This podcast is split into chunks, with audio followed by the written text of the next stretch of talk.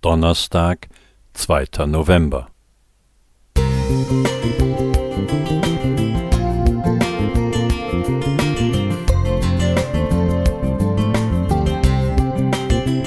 Ein kleiner Lichtblick für den Tag.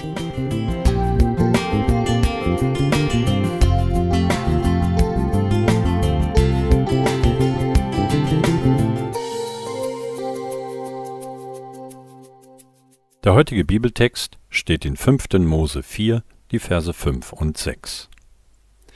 Siehe, ich habe euch gelehrt Gebote und Rechte, wie mir der Herr mein Gott geboten hat, dass ihr danach tun sollt im Lande, in das ihr kommen werdet, um es einzunehmen. So haltet sie nun und tut sie. Denn darin zeigt sich den Völkern eure Weisheit und euer Verstand. Wenn sie alle diese Gebote hören werden, dann müssen sie sagen, was für weise und verständige Leute sind das, ein herrliches Volk. Auch wenn meine Frau und ich nicht zur Zielgruppe gehören, beobachten wir interessiert, was junge Menschen im Internet von sich geben und staunen darüber, wie viele Klicks und Likes sie dafür erhalten. Ein neues Berufsbild ist entstanden, das des Influencers oder der Influencerin, und die Verdienstmöglichkeiten sind enorm. Man kann reich werden, wenn man seinen Kleiderschrank öffnet und zeigt, was man heute modisch kombinieren möchte.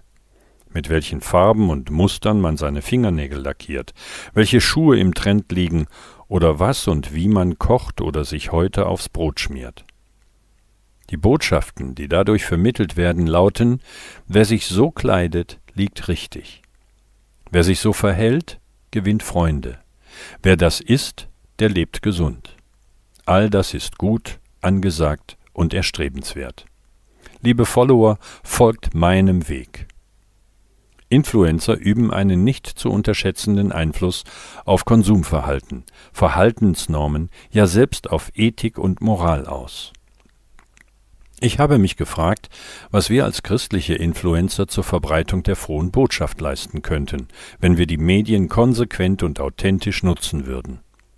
Schon das Volk Israel sollte eine Vorbildfunktion ausüben, und alle anderen Völker sollten staunen, Israel bewundern und den Wunsch entwickeln, auch so zu leben.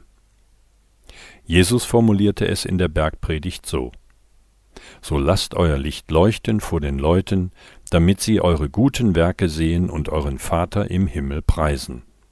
Matthäus 5, Vers 16. Wir Menschen sind alle beeinflussbar wurden selbst durch Vorbilder geprägt und sind, ob wir es wollen oder nicht, auch Vorbilder für andere. Ich möchte durch mein Leben meinen Heiland Jesus so präsentieren, dass andere auch Lust bekommen, ein Follower Jesu zu werden. Lasst uns Influencer des Lebens, der Hoffnung und der Zukunft sein. Bernhard Stroh Musik